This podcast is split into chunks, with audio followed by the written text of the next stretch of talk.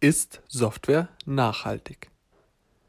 Das Wort Nachhaltigkeit wird so oft verwendet, dass man mittlerweile ab und zu vergisst, dass es neben Bambuszahnbürsten und unverpackten Lebensmitteln auch noch ganz andere Bereiche gibt, in denen Nachhaltigkeit ein valides Kriterium ist.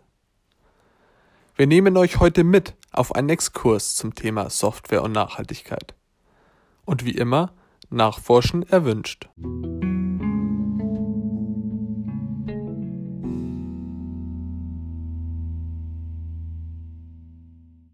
Versuchen wir uns noch einmal an einer ganz groben und kurzen Definition dieser Nachhaltigkeit. Denn bei einem Begriff, der sich in nur wenigen Jahren so stark entwickelt hat, ist es gar nicht selbstverständlich, ein gemeinsames Grundverständnis zu haben. Wenn man sich die üblichen Quellen wie Ecosia, Wikipedia, Google Books etc. zu Rate zieht, ist Grundgedanke der Nachhaltigkeit, dass nicht nur kurzfristig ein bis drei Generationen von unserem Fortschritt profitieren, sondern auch zukünftige Generationen das können. Es sollen außerdem nicht nur wenige exklusive Gruppen profitieren, sondern es geht um das Wohl aller. Politisch, gesellschaftlich und kulturell. Und auch nicht zulasten unserer Pflanzen- und Tierwelt oder der des Planeten als solchen. Es gilt also, den kurzfristigen Profit beiseite zu schieben. Nicht mehr nach mir die Sinnflut zu denken und global das große Ganze zu betrachten. Auch wenn man selbst dabei vielleicht erstmal etwas tiefer in die Tasche greifen muss. Darunter können wir uns alle etwas vorstellen.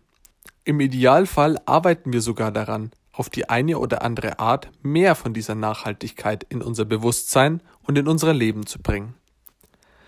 Aber wie nun so etwas wie Software zum Nachhaltigkeitsgedanken passt, ist uns auf den ersten Blick nicht unbedingt klar. Tatsächlich kann Software sogar unter verschiedenen Gesichtspunkten nachhaltig werden. Und es lohnt sich durchaus, ein wenig nachzuforschen, was man da eigentlich tagtäglich nutzt. Beleuchten wir das Thema Software doch einmal aus unterschiedlichen Richtungen. Punkt 1. Nachhaltige Herstellung. Software wächst bekanntlich nicht auf Bäumen. Sie wird programmiert. Von Menschen, mit Hardware, mit Strom, Internet und viel mehr. Da kann man nachbohren.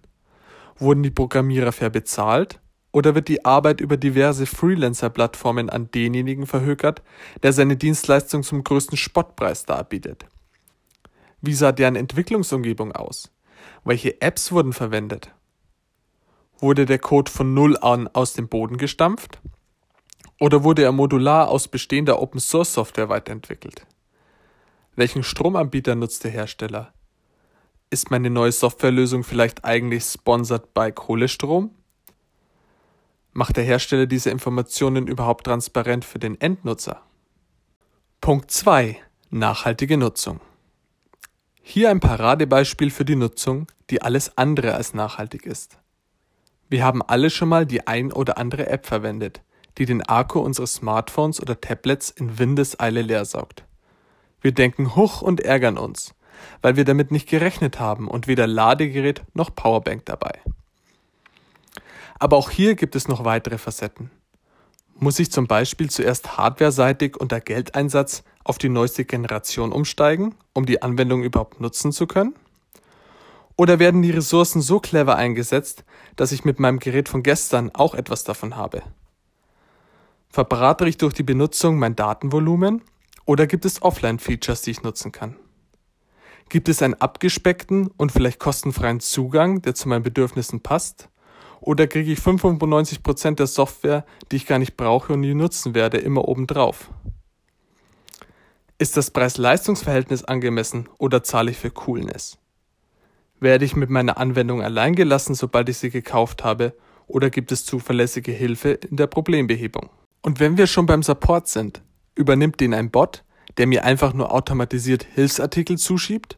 Oder interagiere ich mit richtigen Menschen, die sich Mühe geben, mein Problem zu verstehen, um mit mir bzw. für mich Lösungen zu finden? Und diese Menschen wiederum sollten vom Hersteller fair bezahlt und von uns Nutzern respektvoll behandelt werden, denn sie sind keine Verschleißteile. Diese Liste lässt sich fast endlos erweitern, wenn man darüber nachdenkt. Übrigens ist eine Cloud-Lösung prinzipiell schon mal eine nachhaltigere Geschichte.